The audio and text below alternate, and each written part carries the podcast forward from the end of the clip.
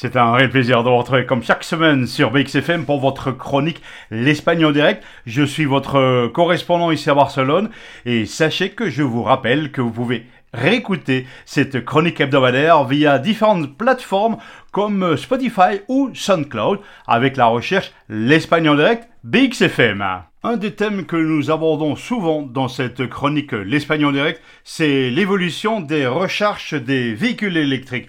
Sachez que la zone métropolitaine de Barcelone commence l'installation de plus de 50 nouvelles bornes de recharge rapide pour les véhicules électriques.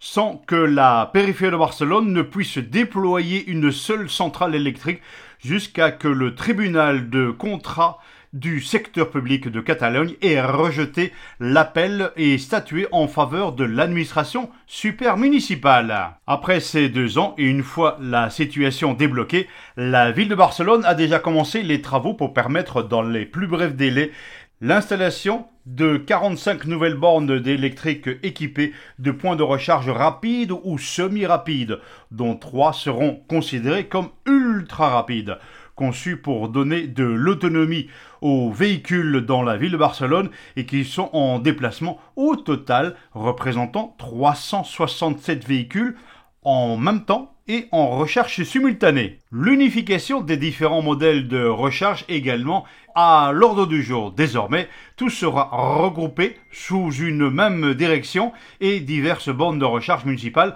seront également absorbées. Selon le vice-président de la mobilité de Barcelone, Carlos Condo, qui a défini lors du dernier conseil municipal de Barcelone que Barcelone sera le plus grand réseau de recharge rapide dans le sud de l'Europe. Sachez que jusqu'à présent, la plupart des services étaient gratuits et bien bientôt ce sera payant à travers toute la ville de Barcelone. Le déploiement intense s'accompagne d'un chargement important de conditions.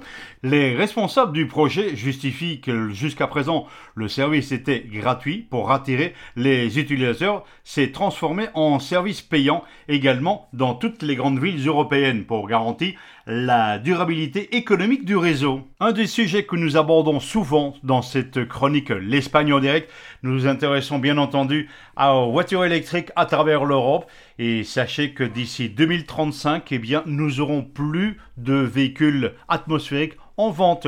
Donc rechargez bien vos batteries.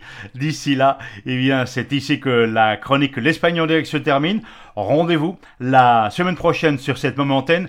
Hasta la semana que viene.